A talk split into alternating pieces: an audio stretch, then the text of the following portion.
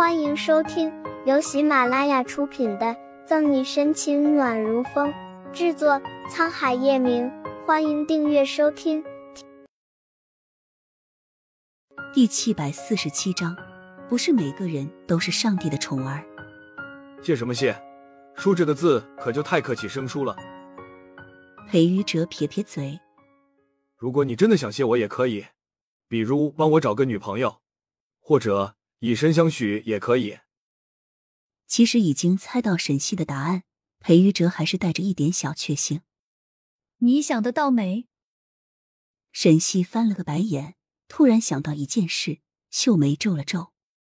对了，于哲，你是儿科专家，在儿科上有着话语权。我问你一件事：儿童急性白血病，只要有合适的骨髓，就能医治好吗？这几天沈西也没闲着，虽然没去看望左新阳。但他还是心心念念着小家伙的病情。儿童急性白血病，这不是一般的感冒发烧。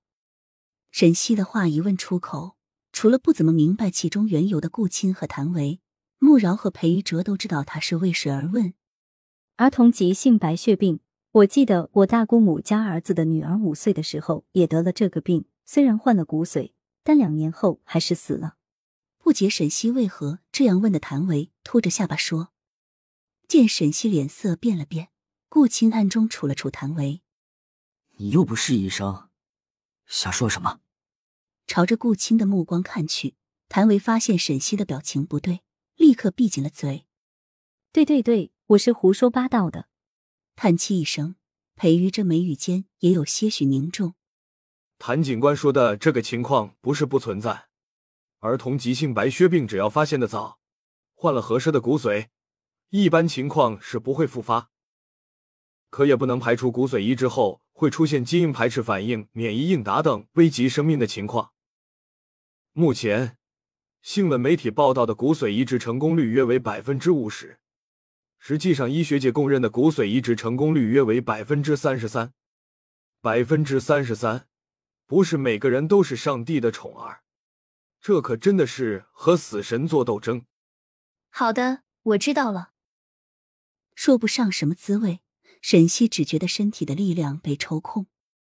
新阳还是那么小的一个孩子，他才四岁。如果自己的孩子还在，与他正是一般大。伤好的差不多，沈西不是个坐得住的人，一日就回到警局，积极的投入毒贩案中。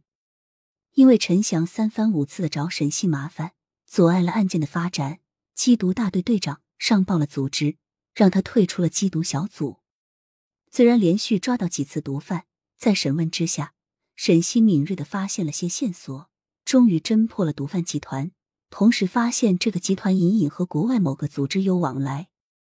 至于是哪个组织，虽然没有十足的证据，沈西大胆猜测，肯定和支尼组织脱不了干系。不过，沈西和刑侦队主要负责的就是配合缉毒大队。现在任务完成。后续工作都交给相关部门，其余的就算他想查，也心有余而力不足。案件报告会议结束，天色已经晚了，警局的人相聚，做的差不多了。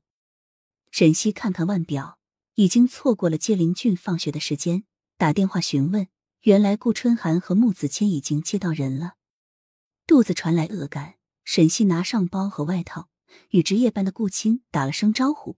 便准备离开警局，可刚到警局门口，沈西就看见一个意料之外的人。小西一见沈西，叶晨玉的红眸炽热无比，眼底划过一抹喜悦。几日不见，叶晨玉的白衬衫领口微微敞开，领带也歪了，尖翘的下颌也冒出了胡渣，红眸里蓄满了疲惫。因为小包子的病，把沈西送进医院。叶晨玉就收到骨髓的消息，故而他受伤住院这段时间，叶晨玉都在各个国家辗转，寻找相关专家看诊。正如他所说，孩子他会救，但要和左心言结婚，这绝对是不可能的。你来干什么？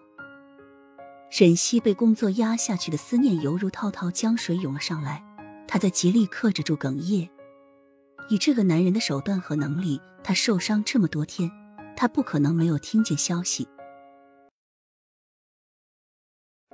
本集结束了，不要走开，精彩马上回来。